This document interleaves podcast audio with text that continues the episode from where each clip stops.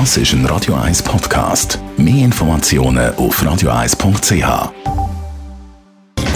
Netto, das Radio 1 Wirtschaftsmagazin für Konsumentinnen und Konsumenten, wird Ihnen präsentiert von Blaser Greinicher. Immobilienkompetenz seit Jahrzehnten. blasergreinicher.ch Raphael Wallimann. Russland hat ein Steuerabkommen mit 30 Ländern eingefroren. Dazu gehört auch die Schweiz. Der Wladimir Putin hat einen entsprechenden Erlass unterschrieben, berichtet die Nachrichtenagentur TASS. Wir wollen vor allem gewisse Artikel zur Doppelbesteuerung und Steuerhinterziehung aussetzen. Transparency International fordert von der Schweiz mehr Einsatz im Kampf gegen die Geldwäscherei. Es brauche dringendst ein Register von wirtschaftlich Berechtigten, dass die nicht ihr Geld bei Scheinfirmen können verstecken können, heisst in einer Mitteilung. Der Bundesrat hat so ein Register angekündigt. Sogar Zoom-Mitarbeitende müssen wieder ins Büro arbeiten. Laut der BBC müssen die Mitarbeitenden mindestens zwei Tage der Woche am Arbeitsplatz sein. Zoom hat extrem von der Corona-Pandemie profitiert. Viele Unternehmen haben ihre Online-Sitzungen im Homeoffice über Zoom gemacht. Wenn ihr schon mal über Ostern oder Auffahrt mit dem Zug ins Tessin gefahren seid, dann kennt ihr das. Die Züge sind gestopft voll und wenn man keine Reservation hat, ist es schwierig, einen Sitzplatz zu finden. Die SBB setzt das heutige Wochenende auf längere Züge und zusätzliche Verbindungen, aber die SBB scheint jetzt an ihre Kapazitätsgrenzen gestoßen zu sein. Raphael Wallimann.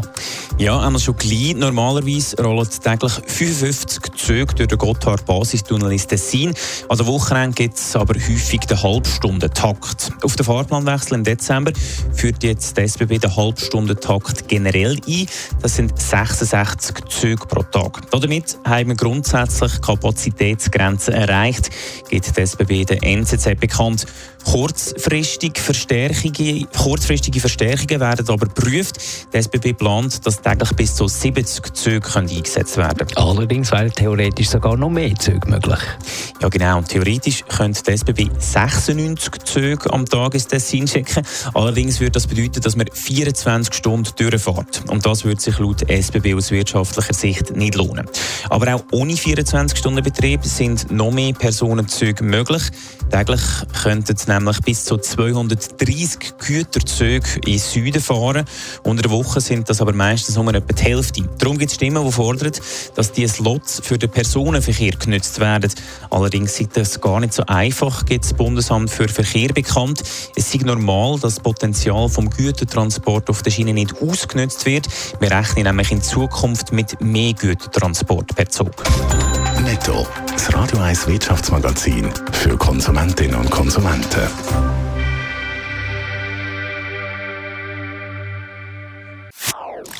Das ist ein Radio 1 Podcast. Mehr Informationen auf radio1.ch.